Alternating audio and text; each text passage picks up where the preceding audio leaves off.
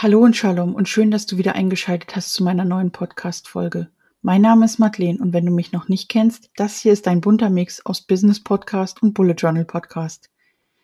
Und genau ums Bullet Journal und ums Business soll es heute gehen. Es gibt Themen, für die holt man sich besser einen Podcast-Gast ins Interview. Und genauso habe ich das beim Thema Sketchnotes gemacht. Heute geht es also um das Thema Sketchnotes meets Bullet Journaling. Und mein Interviewgast war die liebe Karina Stolz. Sie bezeichnet sich selbst als buntes Zebra mit Hirnknistern und einer unbändigen Neugier. Ich liebe diese Aussage, denn auch meine unbändige Neugier hat mich umgetrieben und mich dazu gebracht, mit dem Bullet Journal anzufangen. Genauso bunt wie unser Leben ist dieses Podcast-Gespräch gewesen. Karina und ich, wir hatten unglaublich viel Spaß. Aber hör mal selbst. Wir haben darüber gesprochen, wie man ein Business gründet, welche Hindernisse es im Business geben kann und wie man mit Kunden umgeht und noch über viele weitere Themen. Uns verbindet nicht nur unsere Liebe zu Apple-Produkten. Und ich fand dieses Podcast-Interview sehr inspirierend. Und wir hoffen natürlich, dass wir auch dich inspirieren können. Also, nimm dir dein Lieblingsgetränk, lehn dich zurück und hör uns einfach zu.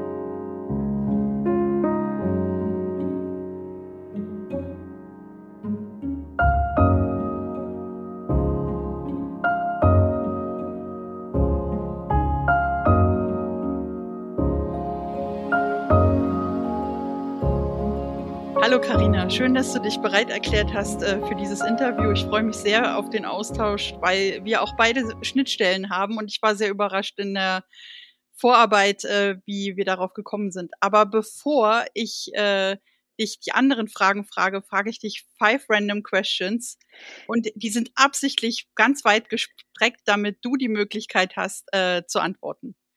Und damit ich bin gespannt. Danke für die Einladung, Madeleine. Gerne. So, und meine Zuhörer können dich jetzt gleich ein bisschen besser kennenlernen. Frage Nummer eins. Berge oder Meer? Berge. Okay. Wenn du ein Getränk wärst, welches Getränk wärst du? Äh, Limoneneistee. Der schmeckt so nach Sommer. Spannende Antwort. Frage Nummer drei. iPod oder Schallplatte? iPod habe ich mir gedacht. Gerade bei unserem Thema. Frage Nummer vier. Brief oder Kurznachricht? Kurznachricht. Der Bequemlichkeit halber, wobei ich Briefe auch super schön finde. Und die letzte Frage. Sofa oder Fitnessstudio? Sofa. okay. Cool. Jetzt wissen wir schon ein bisschen mehr über dich, aber die wichtigen Punkte fehlen uns noch. Stell dich doch mal bitte einfach kurz vor. Super gern. Also ich bin die Karina Stolz und ich bin kreative Wirtschaftsingenieurin. Das bedeutet, ich habe äh, einen technischen Background, aber habe mir die Kreativität immer wieder oder immer mehr in mein Leben zurückgeholt, ähm, habe vier Jahre auch im industriellen Umfeld gearbeitet und dann beschlossen, mich mit meinem Hobby selbstständig zu machen und ähm, mein Hobby war damals und ist es heute, visuelle Zusammenfassungen von komplexen Themen zu erstellen und die so auf die Essenz runterzubrechen, so dass alles auf eine Seite passt. Und das mache ich zum Beispiel von Büchern oder von Unternehmensstrategien oder sämtlichen Marketingmaterialien. Und ähm, genau, bringe mittlerweile auch anderen Leuten bei, wie sie das lernen können. Sehr schön. Und da graben wir jetzt mal ein bisschen tiefer. Wie bist du denn genau zum Sketchnoting gekommen und warum gerade Sketchnoting? Ich war schon immer jemand, der sich Informationen viel besser hat merken können, wenn ich sie mir aufschreibe. Also ich saß immer da in Vorlesungen in der Schule damals, auch in Meetings, dann im, im Job später und habe halt immer wie wild mitgeschrieben und wollte aber auch, dass diese Notizen immer ästhetisch aussehen. Also ich habe das gebraucht, dass das schön ist, damit ich das auch wieder gerne anschaue und ähm, habe da jahrelang wirklich mit Papier gearbeitet und zig Notizbücher vollgeschrieben und bin dann irgendwann digital aufs iPad umgestiegen Und da hat sich mir so eine komplett neue Welt an Möglichkeiten erschlossen. Und ähm, ja, mit Farben oder mit Stiften, also sonst war immer ein ganzes Federmäppchen mitgeschleppt mit zig Stiften drin und jetzt brauche ich halt nur noch das iPad und den Stift dazu. Und genau, das war schon immer so in mir drin und hat dann so den Weg gefunden, einfach durch meine Lernstrategie, mein Lerntyp. Sehr schön. Du hast dich dann entschieden, ein Unternehmen zu gründen. Warum? Weil ich mein Leben selbstbestimmt führen will. Also ich hatte äh, einen super Job ähm, auch bei einem tollen Unternehmen und hatte da wahnsinnig viele Freiheiten, aber irgendwie hat mir immer noch was gefehlt. Also ich habe so einen wahnsinnig großen Gestaltungsdrang und ähm, wollte einfach das alles selber in die Hand nehmen und mir gingen viele Sachen auch viel zu langsam. Und das ist jetzt natürlich cool im eigenen Unternehmen, dass ich alles in meinem schnellen Tempo auch lostreten kann, da eine ganz andere Geschwindigkeit drauf habe und einfach viel selbstbestimmter ähm, mit meinem Leben und mit meinem Terminkalender umgehen kann. Eine absolute Schnittmenge zwischen uns. Äh, das war auch meine Entscheidung äh, für die Selbstständigkeit, nachdem Bewerbungen immer wieder im Sande verlaufen sind, die Ausreden die allerbesten waren, äh, warum man mich denn nicht einstellen könnte, habe ich dann auch gesagt, genau für diese Freiheit, ich muss mich nicht verbiegen, ich baue mir meinen Job, den ich möchte. Absolut, kann ich absolut, absolut verstehen. Super cool, dass du auch den Schritt gemacht hast, ja. Und ich lieb's, wie gesagt. Was waren denn aber deine Hürden beim Gründen?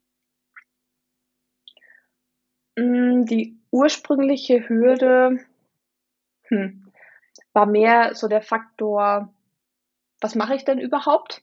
Also ich bin jemand einfach mit immer zigmal mehr Ideen als überhaupt Zeit zur Verfügung und habe mir das auch lange gar nicht eingestanden, dass das Visualisieren ein Business Case ist und dachte immer, ja, das ist halt was, was ich halt eh mache und was irgendwie eh so ein Hobby ist und von dem her glaube ich eh nicht, dass da jemand bereit für was zu bezahlen. Und ich glaube, wenn ich mir das früher auch eingestanden hätte, vielleicht wäre das dann alles noch früher passiert, aber das war eigentlich so eine, so eine Hürde in mir drin, dass ich das selber gar nicht geglaubt habe. Kann, auch da bin ich absolut bei dir, dass äh, die Frage, wen interessiert das, was ich mache überhaupt und wer ist bereit dafür Geld zu bezahlen? Ähm, ich glaube, da sind auch einige meiner Hörerinnen hier dabei, die das äh, genauso von sich denken. Also ist, ist es schön zu hören, dass man damit nicht alleine ist, auf jeden Fall.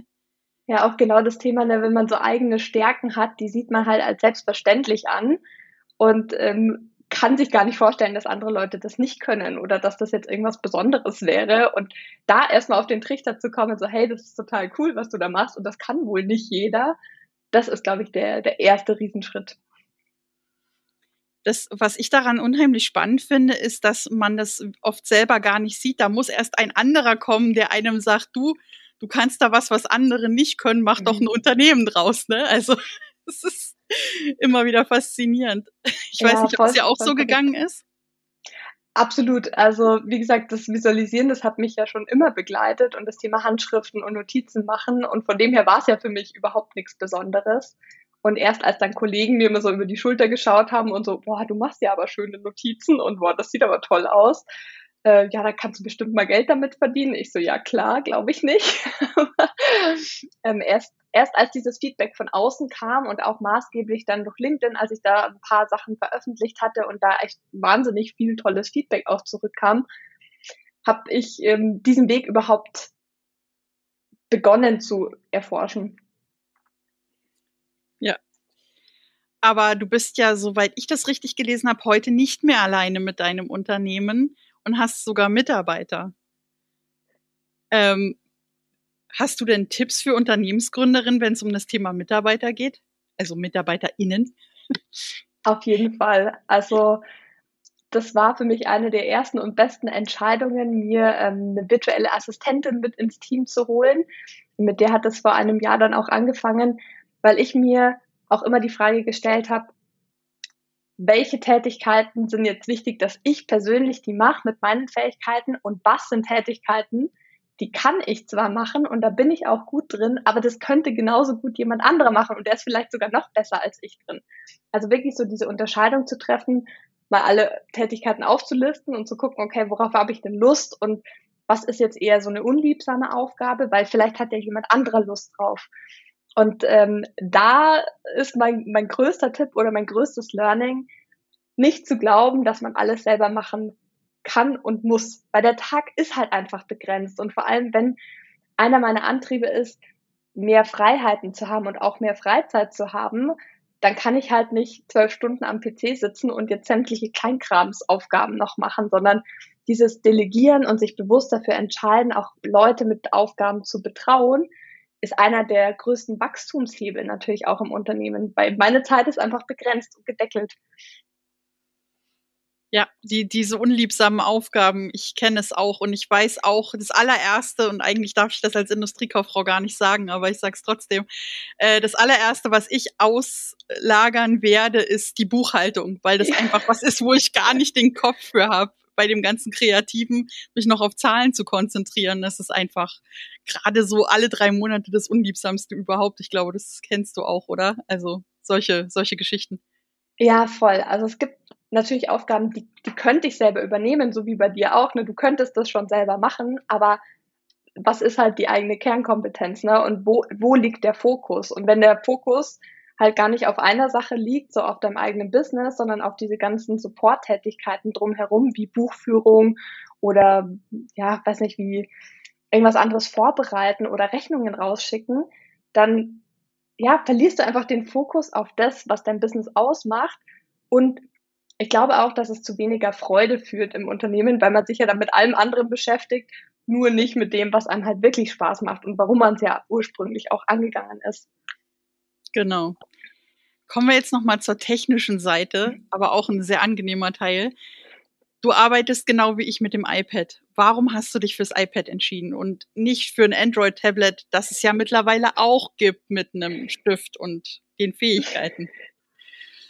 Ich bin tatsächlich seit über zehn Jahren äh, Apple-Userin und ähm, habe dann, also bin aufs iPad überhaupt gekommen, in Kombination auch mit dem Apple Pencil, weil ich das dann auch bei so Handlettering-Künstlern auf Instagram gesehen hatte.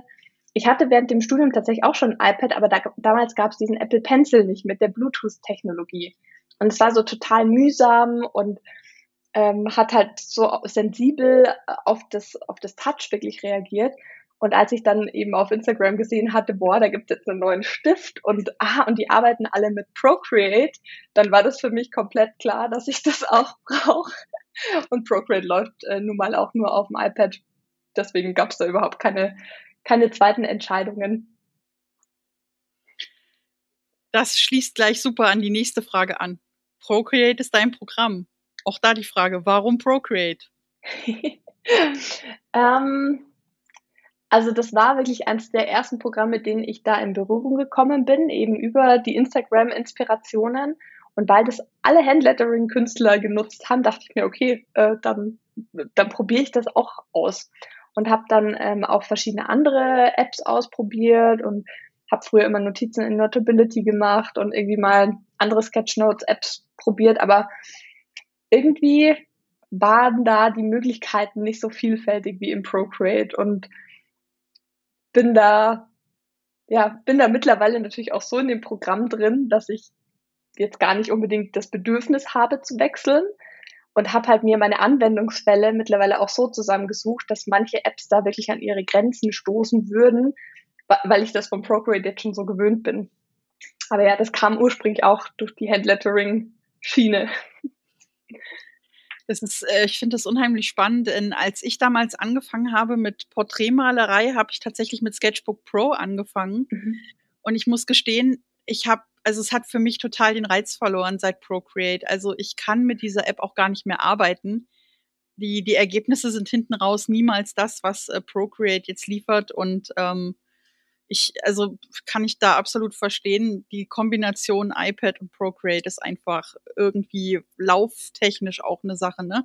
Also es läuft halt so problemlos und es macht den Arbeitsalltag so viel leichter und die Auswahl an Stiften und, und, und. In Klammern Anmerkung, dieser Podcast ist weder von Apple noch von Procreate gesponsert. ich wollte es nur noch mal teasern. Nicht, dass da jemand irgendwas Falsches denkt. Ja, aber ich gerate auch regelmäßig ins Schwärmen, weil ich einfach von den Möglichkeiten so begeistert auch bin. Und das ist einfach so ein es ist im Prinzip ja ein Simulationsprogramm und man hat sämtliche Materialien, sämtliche Farben, sämtliche Stifte dieser Welt jederzeit auf diesem einen Gerät dabei. Ich, ich finde es nach wie vor einfach immer noch genial. Ja, auf jeden Fall. Ich habe natürlich auch so ein bisschen den Hang zum Analogen, dadurch, dass ich aus der Bullet Journal Methode komme mhm. und mein Bullet Journal ist und bleibt analog. Ich mache mir zwar meine Skizzen immer noch in Procreate und so weiter, aber ähm, wie gesagt, man muss halt diesen, diesen Punkt für sich finden. Und ich habe dich deshalb diese Fragen gefragt, weil bei meinen Zuhörern viele dabei sind, die sagen, ah, muss ich denn jetzt unbedingt mit dem iPad und dem MacBook mein Unternehmen starten? Ist es denn nötig zu investieren? Und ich glaube, die Antwort ist, es kommt auf die Branche an. Wenn du in Videoschnitt und äh, digitaler Gestaltung unterwegs bist, dann ist das iPad mit dem MacBook in Kombi einfach die beste Wahl. Oder wie siehst du das? Ja, absolut. Also wirklich diese nahtlosen Schnittstellen, sich schnell mal über AirDrop was zu schicken, dass das alles funktioniert. Ich, ich würde es nicht missen wollen. Also, wie gesagt, ich war, ich war schon vorher Apple infiziert und, und ähm, bin da, ja, bin da einfach seit Jahren in dieser Produktschiene drin, aber hatte natürlich auch mal andere Laptops und andere Kombinationen und das kam halt nicht an das, an die User Experience dran. Und ja, von dem her kann ich das wie du sagst, es hängt, es hängt von der Branche ab, aber wenn man irgendwas im, im grafisch-digitalen Bereich macht, da ist das schon eine sinnvolle Investition. Genau. Du arbeitest ja jetzt auch mit Kunden. Was ist denn dabei deine größte Herausforderung? Mm, die Kunden so in meinem Prozess zu steuern, dass es möglichst äh, smooth und reibungslos abläuft. Weil oft ist es so, dass Kunden, also auf mich kommen ganz viele Kunden zu, die sehen irgendeine Visualisierung und sagen, oh, sowas will ich auch, das sieht ja toll aus. Und die haben aber keinerlei Vorstellung davon, was jetzt irgendwie Aufwandstreiber sind, dass da irgendwie nach zwei Feedback-Schleifen einfach Schluss sein muss, weil sonst äh, dreht man sich da ewig im Kreis um und dass man am Schluss nicht noch einfach mal irgendwie was komplett anders verändern kann. Und äh, da wirklich die Kommunikation auch mit den Kunden so zu gestalten, dass die eine klare Vorstellung davon haben, wie ich arbeite, was mir auch in der Zusammenarbeit wichtig ist, damit der Prozess möglichst reibungslos und auch schnell für den Kunden dann abläuft. Weil wenn die irgendwie am Schluss noch mit äh, mords vielen Änderungen daherkommen würden, dann verzögert sich ja auch die Ablieferung des Ergebnisses total. Und da sorge ich einfach für einen, für einen reibungslosen Ablauf. Und das ist auch die größte Herausforderung, weil viele Kunden eben noch am Anfang keine Vorstellung davon haben, die sehen nur das Ergebnis, aber so, hm, wie man da hinkommt, drei Fragezeichen. Ist es auch dieses Thema Zeitaufwand versus Preis? Also ähm, hat hier schon mal jemand gesagt, die solange wie es dauert, ist es denn den Preis überhaupt wert oder äh, sie brauchen viel zu lange für äh, ihre Arbeit oder sowas? Hast du das schon mal erlebt als, als Antwort? Tatsächlich noch gar nicht. Und ich bin mittlerweile auch dazu übergegangen, nicht nach Stundenpreisen zu arbeiten, sondern nach Fixpreisen, weil ähm, das mit den Stundenpreisen finde ich irgendwie ein bisschen unfair, auch mir gegenüber als, als Visualisiererin, weil ich werde ja mit der Zeit immer schneller und besser und wenn der Kunde dann ja weniger dafür zahlen müsste, außer ich erhöhe jetzt natürlich meine Preise, äh, dann passt das irgendwie für mich auch nicht zusammen und für mich hat ja die, oder beziehungsweise für den Kunden ist es ja auch total irrelevant, wie lange ich jetzt da dran sitze. Der will ja ein Ergebnis haben. Und er will ja möglichst auch wissen, wie viele Kosten auf ihn zukommen, und wenn ich dann irgendwie dann doch zwei Stunden länger dran sitzen würde und dann ist die Rechnungssumme einfach viel höher als anfangs vereinbart, dann ist es für den auch so eine ungute Überraschung. Und ähm, deshalb arbeite ich mittlerweile nur noch mit Fixpreisen. Und wenn ich den Preis immer vorab kommuniziere, dann gibt es natürlich Kunden, die sagen, oh, äh, ja, da hatte ich jetzt nicht mit gerechnet, das ist mir jetzt irgendwie zu kostspielig, beziehungsweise da muss ich mir jetzt erst einen anderen Anwendungsfall suchen, dass sich das auch rechnet.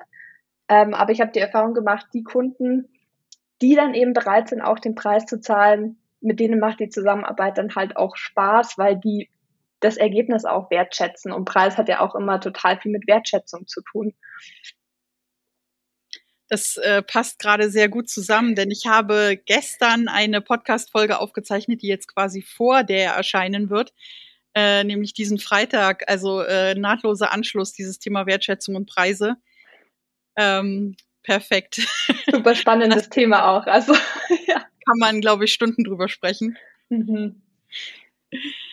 Ähm, was, nee, habe ich dich habe ich dich die Frage schon gefragt, ich weiß es gar nicht. Was macht dir denn an deiner Arbeit am meisten Spaß? Hast du noch nicht gefragt? Gut. Ähm, was mir am meisten Spaß macht, ist, mich so im kreativen Prozess verlieren zu können. Also wirklich auch schnell zu einem Ergebnis zu kommen, dadurch, dass ich mittlerweile sehr geübt bin und dann auch ein Ergebnis vor mir zu sehen.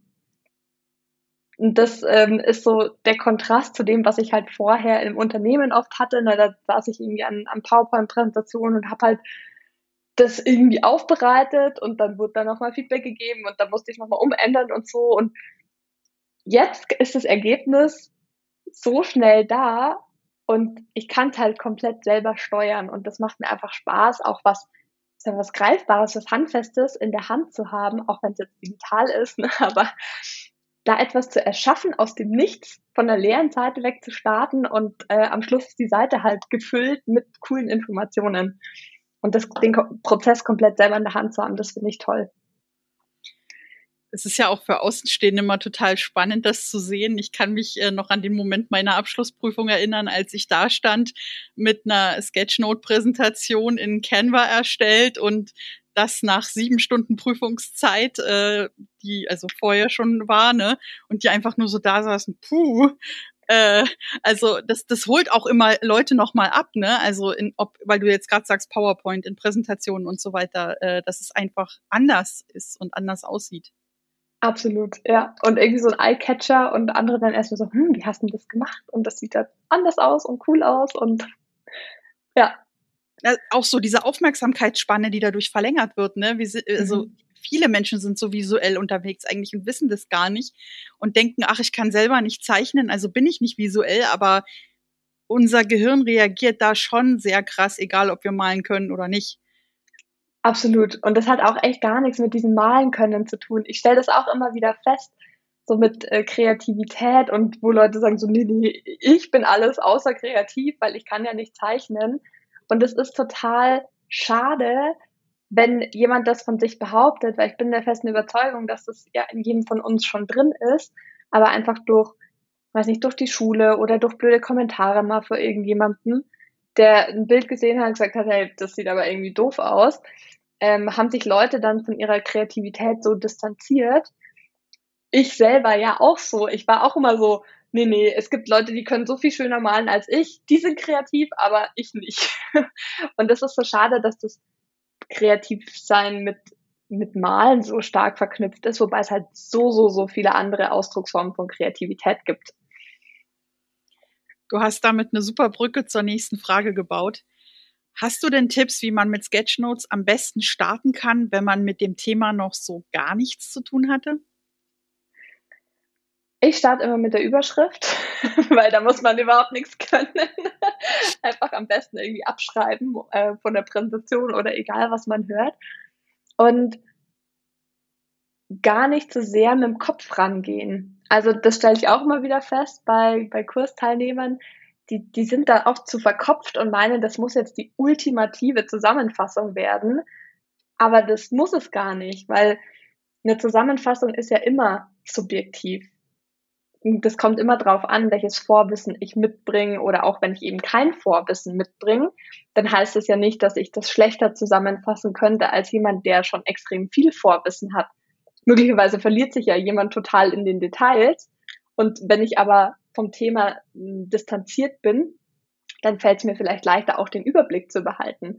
Und da eben nicht so mit mit diesem Glaubenssatz ranzugehen, so, ah, ich kenne das Thema nicht, deswegen äh, weiß gar nicht, was meine Zusammenfassung am Schluss wert sein soll, weil die kann ja da nix, weil ich kenne mich ja nicht aus, sondern eigentlich mit der Geisteshaltung ranzugehen, so hey, ich höre jetzt einfach zu und das, was mich anspricht, das, was ich intuitiv erfasse, wo ich mir denke, hey, das klingt spannend, das interessiert mich, ah, da habe ich jetzt was Neues gelernt.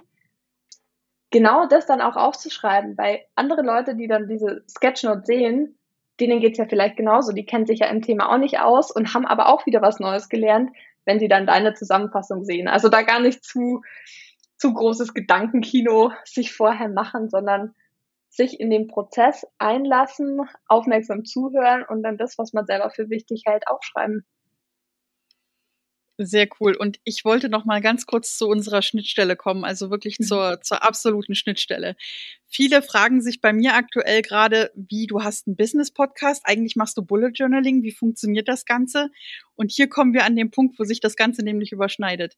Denn im Bullet Journaling gibt es ja etwas, was man Doodle nennt mhm. das den Sketchnotes sehr ähnlich ist. Und an der Stelle nochmal zur Erklärung, das war der Grund, warum ich dich unter anderem eingeladen habe, weil ich einfach zeigen möchte, wie groß dieser Raum manchmal ist, den wir gar nicht wahrnehmen in den Möglichkeiten. Und ich weiß nicht, hast du mit dem Bullet Journal schon mal was zu tun gehabt?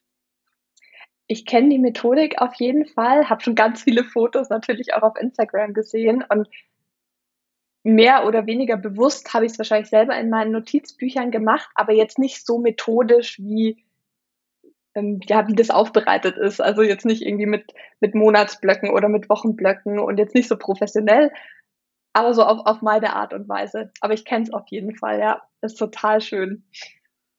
Ich, ich frage dich das auch deshalb, weil ich äh, es ultra spannend finde zu sehen, wie man sich da einfach aus Sachen rausgreifen kann. Wir, wir nutzen viele Dinge wie gesagt, das Dudeln kommt meiner Meinung nach vom Sketchnoting oder umgekehrt. Ähm, und sind uns oftmals gar nicht im Klaren, dass da diese, diese Punkte sind einfach und was wir damit machen können.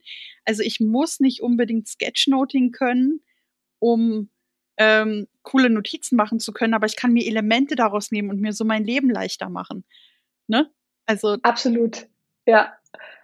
Und das ist, äh, glaube ich, auch die, die Quelle oder der Ursprung der Kreativität, dass man sich verschiedene Inspirationsquellen ins Leben holt, wie zum Beispiel sowas wie Bullet Journaling oder wie Sketchnotes, sich bei anderen Leuten auch was abguckt und sieht, ah, wie machen die denn das? Und sich dann aus allen Sachen die Punkte rausfischt, die einem selber gut gefallen und daraus wieder was Neues kreiert.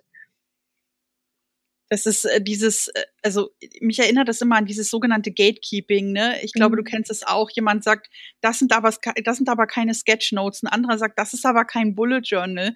Ähm, und, und diese Schnittmenge ist halt äh, so, also jetzt bei uns beiden auch gerade sichtbar wieder, ne?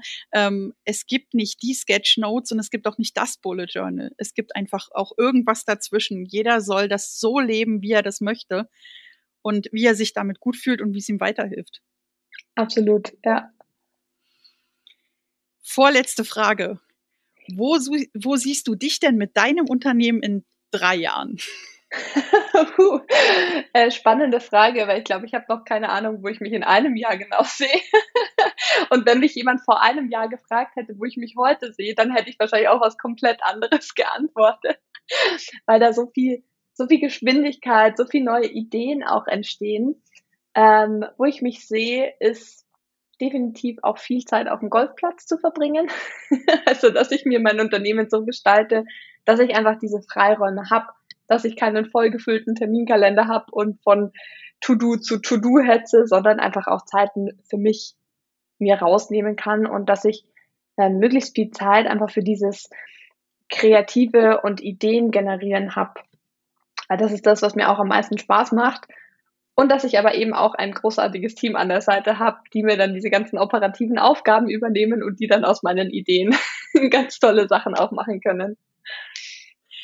Auch wieder super spannender Input. Dieses selbst und ständig ist, glaube ich, im Kreativbusiness schon lange nicht mehr oder vielmehr auch nicht im Online-Business. Äh, das Ziel ist ja immer dahin zu kommen, diese Unabhängigkeit zu kriegen. Ich glaube, darum macht man es und du hast es vorhin selber auch gesagt. Und äh, ich finde es schön, dass du es nochmal rausgestellt hast. Dass du dich auf dem Golfplatz siehst und nicht völlig fertig in einem Büro mit 200 Mitarbeitern, die du irgendwie führen musst und wo du klarkommen musst. Also wieder so ein, so ein Learning, was man äh, hier, denke ich, mitnehmen kann. Äh, wir sehen das beide, glaube ich, recht ähnlich, dass die Selbstständigkeit nicht in den äh, Burnout führen soll und dass das nicht das Ziel ist. Absolut, ja. Und dass es eben auch nicht unbedingt immer eine Selbstständigkeit sein muss oder dass selbstständig eben nicht immer mit selbst und ständig in Verbindung gebracht wird, sondern dass es ja auch ein, ein Team geben kann, dass man sich als Selbstständiger aufbaut und das dann eben zu einem Unternehmen auch heranwächst, das dann unabhängig von der eigenen Zeit funktioniert. Genau. Die letzte Frage. Gibt es noch etwas, was du meinen Zuhörern gern sagen möchtest? Traut euch, die eigene Kreativität zu entdecken. Egal wie sie aussehen mag und egal ob irgendjemand anderer sagt, das ist kreativ oder nicht, da gibt es keinen Stempel für, sondern guckt einfach, was euch Spaß macht und ja, bleibt da dran. Sehr cool. Ich danke dir für dieses coole Interview und ich glaube, man hat gehört, dass wir sehr viel Spaß hatten. ähm, und ich bin gespannt, was wir von dir noch hören werden und sehen werden. Und ich freue mich auf jeden Fall, äh, dass du dir die Zeit genommen hast. Ja, vielen lieben Dank für die Einladung, Madeleine, und für deine ganzen tollen Fragen.